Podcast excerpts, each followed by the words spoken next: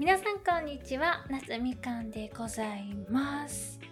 あのですねもう気がついたら9月を迎えておりますけれども皆様いかがお過ごしでしょうか？夏みかんはですねあの怒涛の8月がもう本当に瞬く間に終わってしまったというか駆け抜けてしまったと言いますか。あのね夏スク2週間通学しながら、まあ、卒論のインタビューでいろいろとここ各地を回っておりましてで数えたらですね総計20人の方に、まあ、インタビューをさせていただけたんですよ今回。でそれをやりながら再レポって言ってあの不合格だった科目のあの再提出レポートっていうんですかね。それをあの書かなきゃいけないっていうなかなかなあの1ヶ月を過ごしておりまして。でまあね過ぎ去ってみてこう今振り返ってみるとねまあそんな忙しいさなかも、まあ、夏らしいこともちょいちょいできたかなという感じでございました。まあ、夏スク自体がもう私の中ではすごい夏っていう感じのイベントなんですよね。で、あの、11年目だったんですね、夏スクが。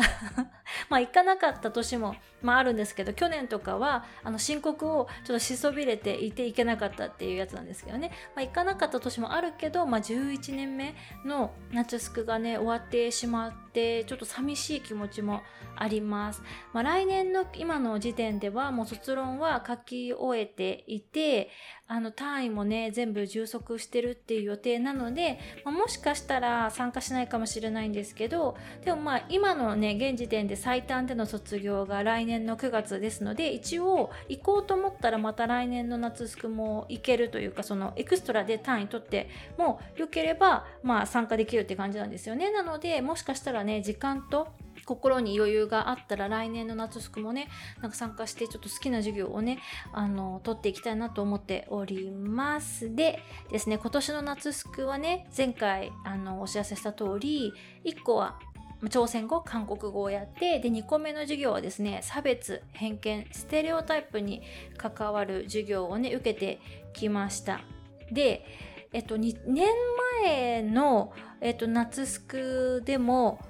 差別偏見ステレオタイプに関わる授業を受けてたんですよね。で、その時はね、まだ対面授業が NG な時でコロナでね。で、ズームだったんですけど、で、その時の先生は、あの、在日コリアンの方に対する偏見を研究されていらっしゃる方で、で、私の周りにはね、あの、在日の方ってそんなにたくさんはいらっしゃらなくて、で、友達だと一応一人だけいるんですよね。で、まあ、彼女しか私は知らないので、実際にその在日コリアンの方たちに対してどんな偏見とか差別があるかっていうのはちょっと具体的にはね、その時知らなかったんですけど、まあ、その授業の中で在日の方たちにね、対するそのツイッターとか、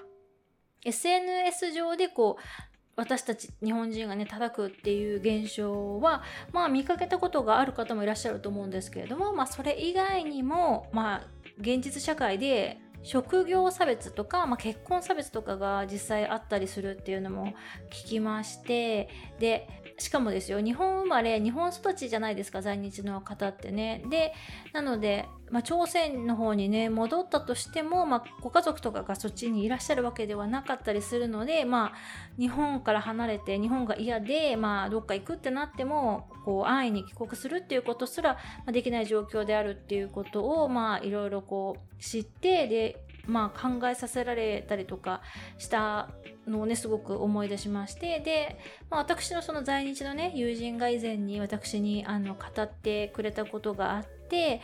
まあ、彼女は日本生まれ日本育ちなので母語は日本語なんですよね。でも国籍は朝鮮で、まあ、パスポートももちろん日本国籍ではないので、まあ、韓国のパスポートを持っていて、だから自分のこうアイデンティティっていうものがどこにあるのかがわからなくなるっていう話を、まあ、してくれたんですよね。で、その子は実際、まあ、学校出た後に日本の会社で働いていますし、まあ、パッと見ね、見た目もまあ私たちと変わらないじゃないですか。パッと見で在日の方とか、パッと見で日本人っていうのは、私たちでも判断が難しいというか、まあほぼ無理じゃないですか。だけど、まあ日本では、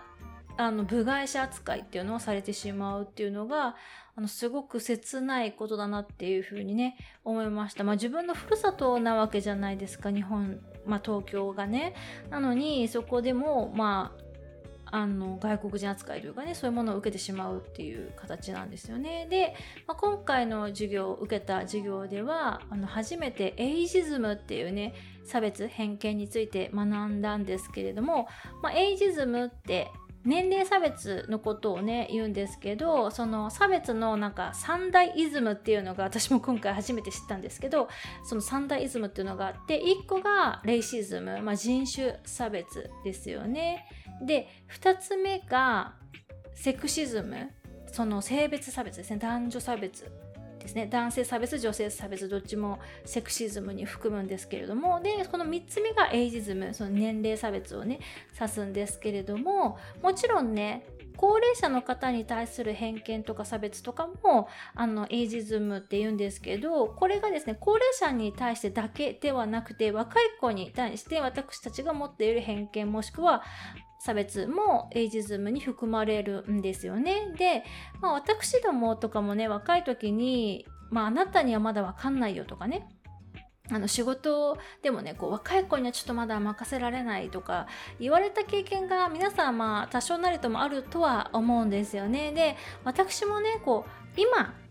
二十歳ぐらいの子にね私がやってる仕事をこうバンとお任せするってなったとしましょう。そういうシチュエーションがあったとしたらやっぱちょっと不安だなって思っちゃうと思うんですよね。これもう自動運転で思っちゃうと思うんですよ。あとはですね高齢者に対する偏見って実はあのものすごく根深いものだっていうのも今回ちょっとあの知りまして、まあ、私どもが高齢者の方に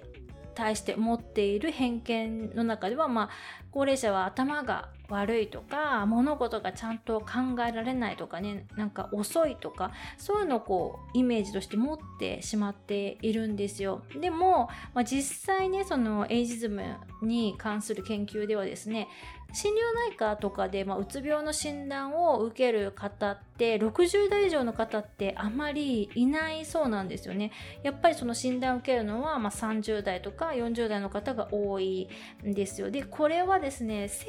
神が成熟するっていうのとともに心が安定していくっていうことを意味しているんですよね。なので、こう、すごく落ち込んだりもしなくなるっていうことを指しているんですよ。なので、年を重ねることに対するベネフィットってものすごく実はあるんですけど、そのいいことね、その利益の部分に関しては、こう私どもの間であんまり広まっていないですよね、その事実が。で、まあそこが問題であるっていうことらしいんですよ。あとはその差別や偏見ってまあそのエイジズムにかかわらずなんですけど他のね偏見や差別とこう比較的に結びつきやすいっていう現象があるんですよ。でこれをまあ例えて説明しますと、まあ、年齢差別も男性よりは女性の方が受けやすいんですね。でこれは何でかっていうと女性っていうのはすでにですよまあ、男性よりも差別されている、まあ、グループなんですよ。先ほど言ったセクシズムっていう中で、まあ、女性差別っていうのがねありますよね。その皆さんもね記憶に新しいと思うんですけれども医学部の受験の時に、まあ、女性の学生の点数をこう恣意的に下げるっていうようなことをされていたりとかねしたりもうそういうのもね問題になりましたけれどもそういうふうにこう女性っていうのは割と男性よりも虐げられている、ことがすでにあっちゃうんですよね。でそのもうすでに虐げられてる人たちっていうのは他の差別も受けやすいっていう構造になっていてだから偏見とか差別ってあの受けてるとねどんどん雪だるま式にこう増えていっちゃうんですよね。これがあの私たちが結構無意識にあのやっちゃってるっていうことになります。でこう差別されていることに対してこうねどんどん鈍感になりやすいなっていうのも私はその時に感じたんですよね。そのもうそもそも差別されているからそれがこう1個が2つ3つに増えててもこうあんまり分かんなくなるっていうその麻痺してくるっていうのもねその怖いことだなっていうふうに思いました。で、まあ、今回その授業の中で比較的にこう座席が近い方たちとグループになってこう都度ね話し合うっていうことがあの1週間の中で何回か先生がね設けてくださったんですけれども、まあ、その時のね確か最初のディスカッションの時のテーマが今までの人生でステレオタイプ的な判断をされて嫌だなって思った経験を、まあ、皆さんとシェアしようっていう題目だったんですけれども私その時にね何一つその出来事がね思い浮かばなかったんですよね。で周りの皆さんは、まあ、例えば福岡出身の方がいらっしゃったんですけど、まあ、福岡出身だから、まあ、お酒すごい強いっていう風に思われてすごいこうお酒本当に苦手なのにすごい注がれて嫌だったとかあとはまあ大阪出身の、ね、方がいらっしゃったんですけれども大阪出身とか関西出身だっていう風にまあバレるとこう周りの人からすごいこう面白いことを言ってほしいみたいな 感じで振られることが多いのがそれがすごく嫌だっていう風におっしゃってた方がいてあとはですねまあお嬢様学校ご出身の方がいらっしゃって